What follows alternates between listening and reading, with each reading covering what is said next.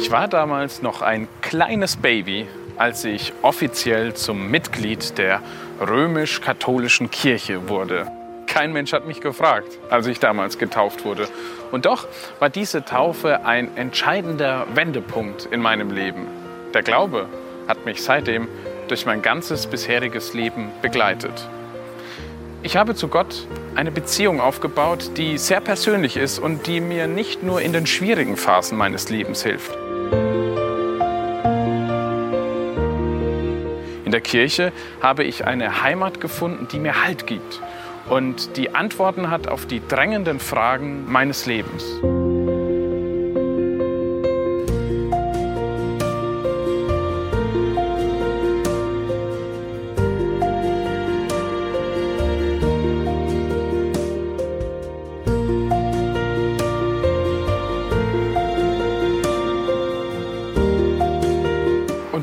Werde ich sehr oft von meinen Freunden gefragt, was glaubst du eigentlich?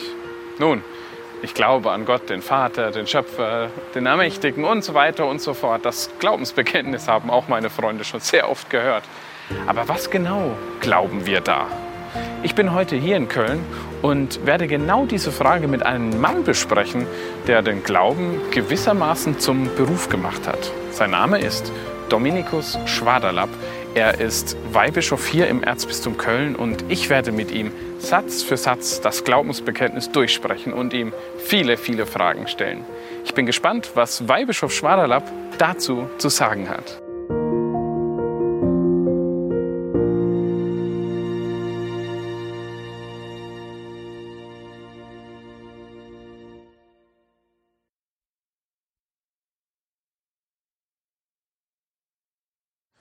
Herr Weihbischof, in unserem Gespräch über das Glaubensbekenntnis sind wir jetzt schon sehr weit vorangeschritten und sprechen jetzt über eine Stelle, über, über eine Person der göttlichen Dreifaltigkeit, die schon in unserem ganzen Gespräch bisher immer wieder auch zur Sprache gekommen ist, ohne dass wir uns schon intensiver mit ihr beschäftigt haben.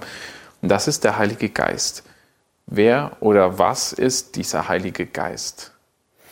Ja, damit tun wir auch als Theologen uns immer wieder schwer. Also Vater, Sohn und Heiliger Geist. Unter Vater kann man sich das vorstellen, unter Sohn, da gibt es äh, Bilder und Vorstellungen, aber Heiliger Geist, hm, den kann man nicht sehen, nicht anfassen. Und, und wenn er, wie wir ja schon gesagt haben, so die Liebe ist, die Vater und Sohn so verbindet, äh, die eine eigene Person ist und eben untrennbar Vater, Sohn und Heiliger Geist äh, zu einem Gott hat, verbindet, wie kann man ihn verstehen? Und auch die Heilige Schrift, äh, das Evangelium schildert den Heiligen Geist in Bildern. Ja. Und da gibt es verschiedene, die ein wenig darauf hinweisen, wer denn der Heilige Geist ist. Also Paulus spricht zum Beispiel davon, ähm, die Liebe Gottes ist ausgegossen in unsere Herzen durch den Heiligen Geist. Die Liebe Gottes die ausgegossen ist in unsere Herzen. Liebe. Liebe kann man ja eigentlich auch nicht sehen. Also, ich kann sie anblicken und kann mit Zorn auf sie blicken oder mit Angst oder schüchtern oder gütig und liebevoll. Derselbe Blick, ich sehe denselbe, dieselbe Person, Sie sehen dieselbe Person und trotzdem der Blick ändert alles. Mit welchem Blick schaue ich auf jemanden? Ich kann eine Tat jemandem, einem Armen helfen. Das kann ich machen, äh, indem ich sage, ja, ich möchte ihm helfen, dass er seine Würde wiederfindet. Ich möchte ihm dienen, dass er seine Würde wiederfindet. Oder ich kann ähm, dasselbe tun, indem ich sage, so, dem helfe ich jetzt, aber der soll mal lernen, dass er auf mich angewiesen ist. Das kann derselbe Geldschein sein, den ich gebe, in einer völlig anderen Haltung. Also, die Liebe unsichtbar, aber die alles verändert. Die Liebe Gottes, die ausgegossen ist in unsere Herzen. Die Liebe ist eben mehr als ein bestimmtes Tun. Die Liebe durchdringt eigentlich alles Handeln, Denken und Tun. Und so ist der Heilige Geist eben selbst nicht sichtbar, aber er durchdringt und will all unser Tun und Handeln und Denken durchdringen. Die Liebe Gottes, die ausgegossen ist in unsere Herzen. Ströme von lebendigem Wasser spricht Christus von, die aus seinem Inneren hervorgehen. Und er meinte damit den Heiligen Geist, so heißt es im Johannesevangelium. Wasser als Bild für den Heiligen Geist. Wasser schenkt Leben. Der blaue Planet, ohne Wasser gäbe es kein Leben. Der Herr ist und lebendig macht, so beten wir im großen Glaubensbekenntnis. Ja. Der, der Heilige Geist, der eben das Leben spendet, das auch das übernatürliche Leben. Also überall, wo wir mit Gott in Verbindung treten, wenn es das kleinste Gebet ist, die kleinste, der kleinste Versuch, mit Gott in Verbindung zu treten, auch der schwächste, da ist schon der Heilige Geist am Werk. Und der Heilige Geist ist überall am Werk, wo irgendwo wir Menschen eben mit der Welt Gottes, mit Gott selbst in irgendeiner Weise in Kontakt treten. Verborgen, aber wirksam. Leben, ähm, übernatürliches Leben. Ähm, Wasser reinigt aber auch. Ja, das äh, lieben wir alle sehr. Die tägliche Dusche, die hilft uns äh, eben, dass wir uns nicht nur reinigen, sondern danach auch gut fühlen. Ja? Der Heilige Geist ist der, der uns auch immer wieder von den Sünden reinigt. Ja? Bei der Lossprechung in der Beichte ähm, äh, wird auch der Heilige Geist angerufen, ja? der äh, durch den Dienst der Kirche schenke der Verzeihung und Frieden. Der Heilige Geist ist es, der Sünde und Schuld vergibt. Ähm, er kommt also da zur Wirkung, wo diese Vergebung äh, wirksam wird.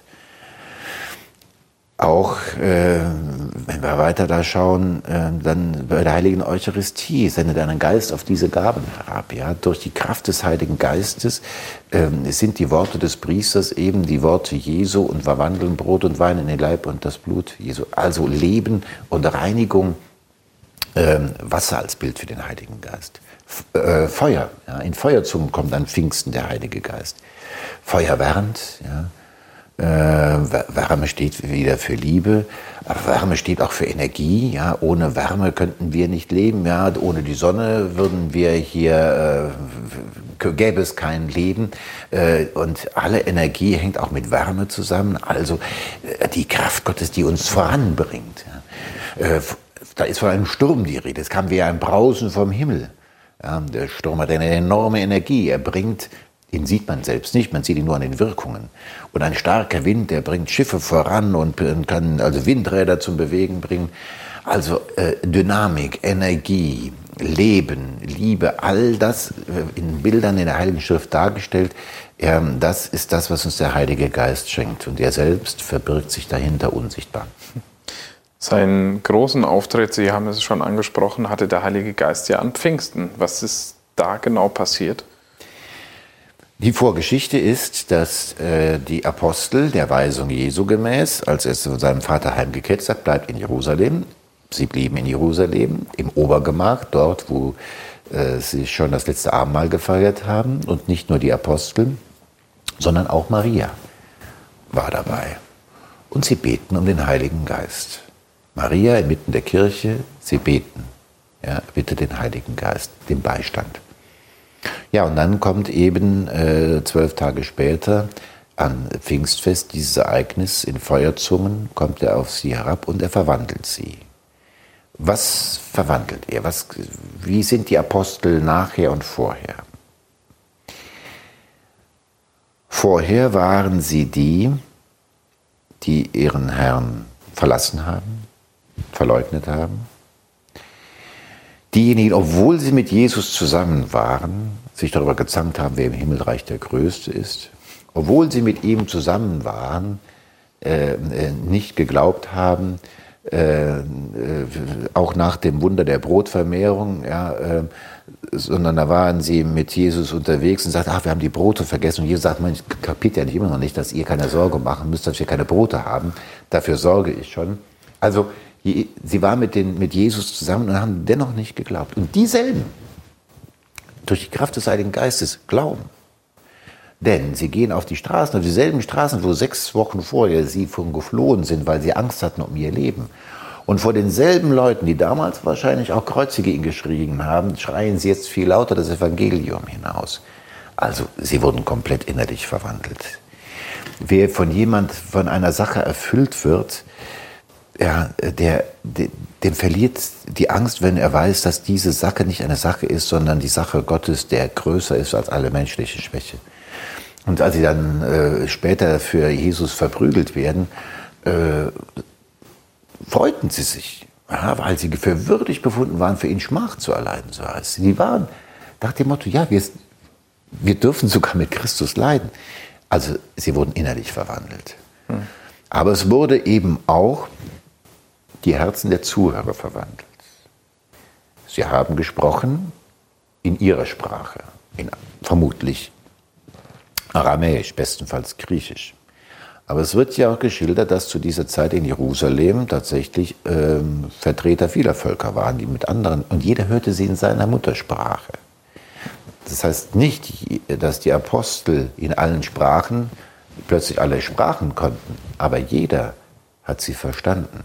Das heißt, der Heilige Geist hat an Pfingsten nicht nur die Verkünder der frohen Botschaft verwandelt, sondern auch die Herzen der Hörer geöffnet. Das vermag der Heilige Geist auch.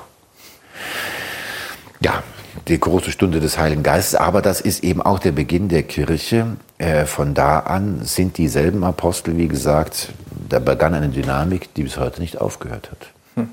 Wo war denn der Heilige Geist davor?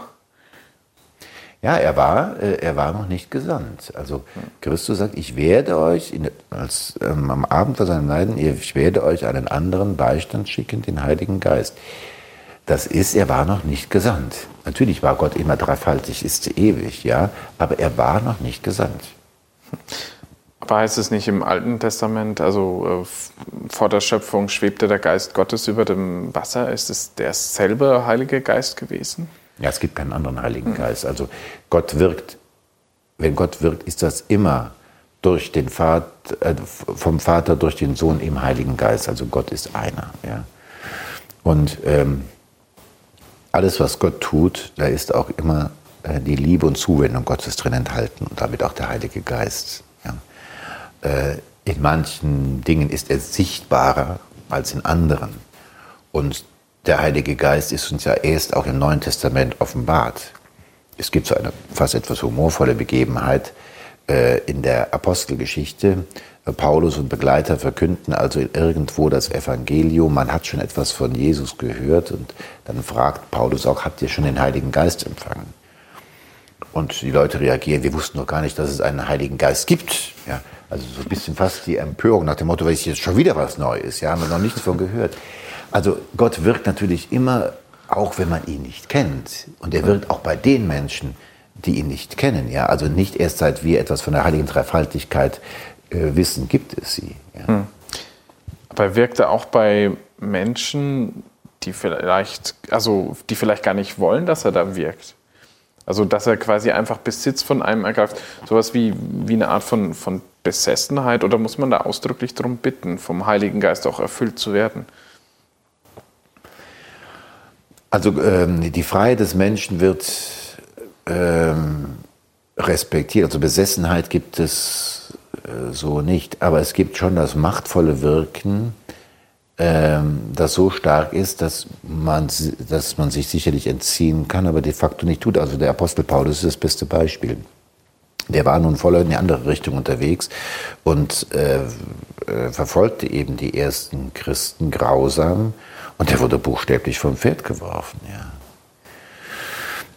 Er hätte ähm, vielleicht auch Nein sagen können. Also Besessenheit ist kein, kein gutes Wort, das stimmt nicht. Also gegen den Willen, wenn man sich nicht irgendwo das Herz, wenn man sich nicht das Herz öffnen lässt, ähm, dann kann Gott nicht wirken. Also er respektiert auch da die Freiheit. Aber er pocht bei manchen eben so heftig an, ähm, dass sie sich dem nicht entziehen können oder sich entziehen wollen. Aber der Heilige Geist ist jetzt auch kein Zaubermittel, den ich dann auf Knopfdruck anrufen kann und dann, der mir dann äh, so, so eine Art Superkraft verleiht, wenn ich die gerade mal benötige. Ja, es ist wie bei allem, auch bei den Sakramenten so. Das sind alles keine Automaten, die irgendwie so wie als wirklich Zauberspruch äh, wirken sondern Gott wirkt immer im Menschen, aber immer auch mit dem Menschen. Das heißt, den Heiligen Geist muss ich in mir zur Wirkung kommen lassen und darf mich nicht ihm entgegenstellen.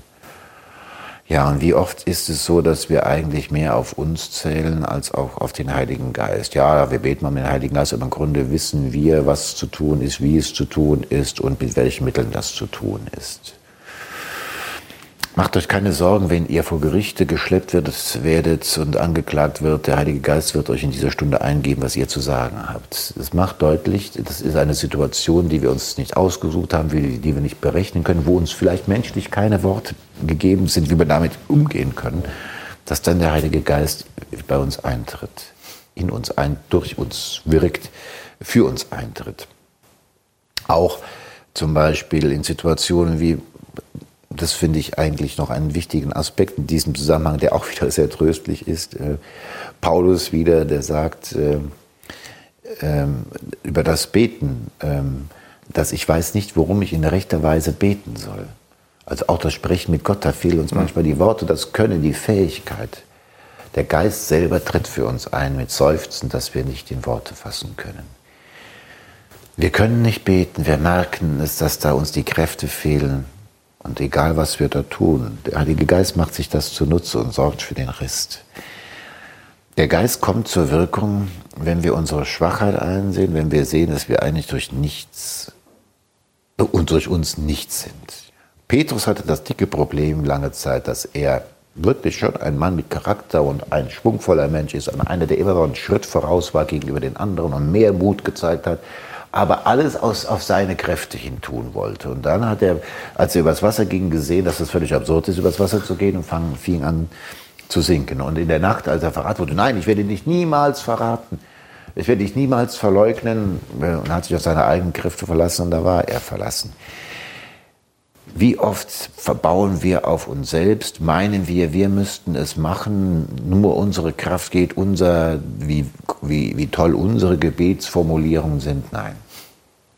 Wir kommen eigentlich nur dann wirklich, können wir Werkzeuge Jesu sein, wenn der Heilige Geist in uns das Ruder übernimmt und durch uns wirkt. Das bedeutet, sich ihm ganz überlassen, den eigenen Egoismus, den eigenen Eigenwillen, ähm, an ihn ranhängen.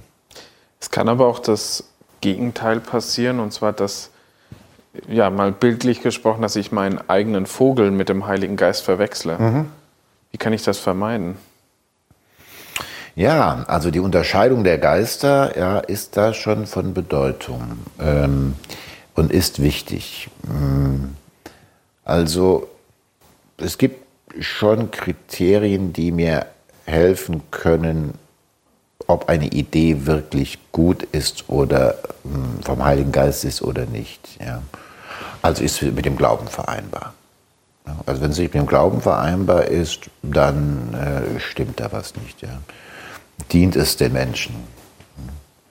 Ja. Dient es der Verbreitung des Evangeliums? Ähm, dann aber auch die kirchliche Autorität. Also kann ich jetzt konkret von mir sagen.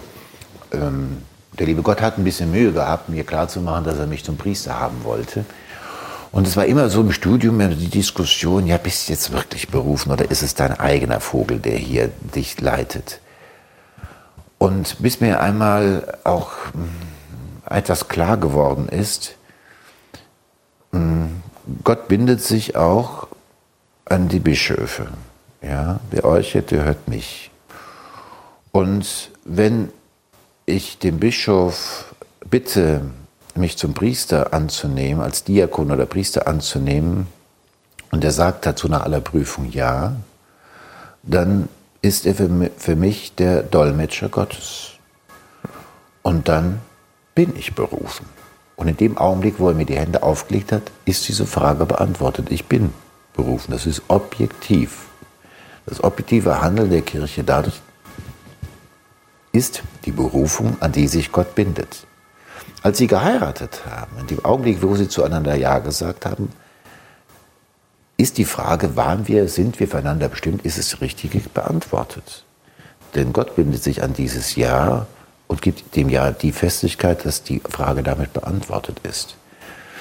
Also auch die kirchliche Autorität, die Sakramente, sie helfen mir tatsächlich, das zu unterscheiden, ähm, was ist jetzt mein Vogel und was ist der Heilige Geist. Da muss ich mich aber auch darauf verlassen können, dass, dass die Kirche gerade auch in ihren Repräsentanten, beispielsweise durch die Bischöfe, auch vom Heiligen Geist geführt wird und dass der Eindruck macht sich, also den Eindruck habe ich jetzt nicht immer, wenn ich jetzt so in die Kirchengeschichte schaue. Ja, das, äh, das ist so und es wäre auch leichter, wenn, das, wenn wir Bischöfe immer Heilige wären. Dann, wäre, dann würde es anders aussehen in der, in der Kirche. Das sind wir leider nicht immer. Und dennoch, das ist das, was mich immer wieder auch mal erschrecken lässt, erschaudern lässt, bindet sich Gott an unser Handeln, an unser Tun. Also wenn ein Nachfolger Petri etwas in seiner Autorität als Lehrer der Kirche als zu glauben vorliegt, dann bindet sich der Heilige Geist an ihn. Das ist die Zusage des Gottes, die Zusage Jesu Christi an seine Kirche. Auch wenn der nicht persönlich heilig gelebt hat, dieser Papst, dennoch bindet sich Gott daran. Und wenn ich die Wandlungsworte spreche und will das tun, was die Kirche tut, dann bindet sich Gott daran, auch wenn ich ein schwacher, hinfälliger, glaubensschwacher Priester bin und vielleicht sogar den Glauben verloren habe. Wenn ich nur das tue, was die Kirche da tut, ja, dann bindet sich Gott daran. Das heißt, er weiß auch mit uns, wie das sagte Papst Benedikt bei seiner äh, Einführungsrede als Papst, ja, was ihn tröste, sei, dass Gott auch mit ungenügenden Werkzeugen zu arbeiten weiß. Nun ist er, weiß Gott, kein ungenügendes Werkzeug ähm, äh, in seiner Amtszeit gewesen und ist es nicht. Ähm, aber tatsächlich, es ist so, dass Gott auch, wo menschliche Schwäche da ist, sich dennoch an das Tun, das er ihnen, den Bischöfen und Priestern anvertraut hat, bindet. Aber Sie haben natürlich vollkommen recht. Es ist äh, die Dunkelheiten, die über die Kirche gekommen ist wegen der Sünde der Priester und Bischöfe. Das ist schon etwas sehr, sehr Belastendes und das ist meine große Sorge, dass damit auch Seelen, ja, Seelen geschadet wird oder sich von Gott abwenden, vielleicht durch meine Schuld.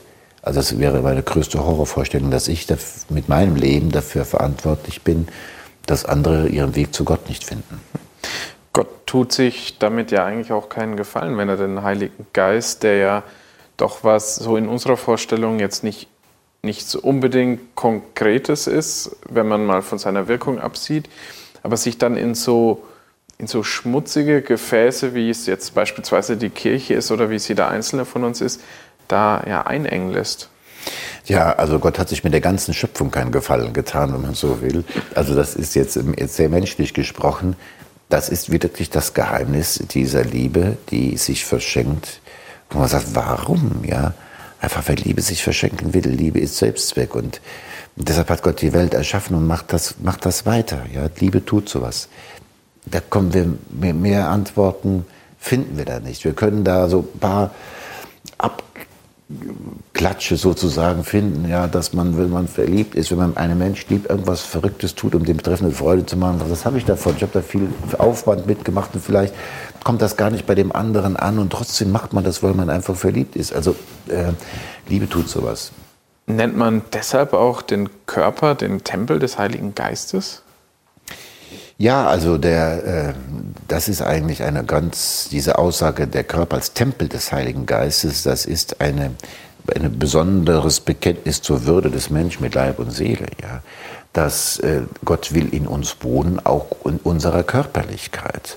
Und der Heilige Geist eben, der uns durchdringen will, auch in unserer Körperlichkeit, sodass unser Leib auch ja ein Instrument seiner Liebe wird.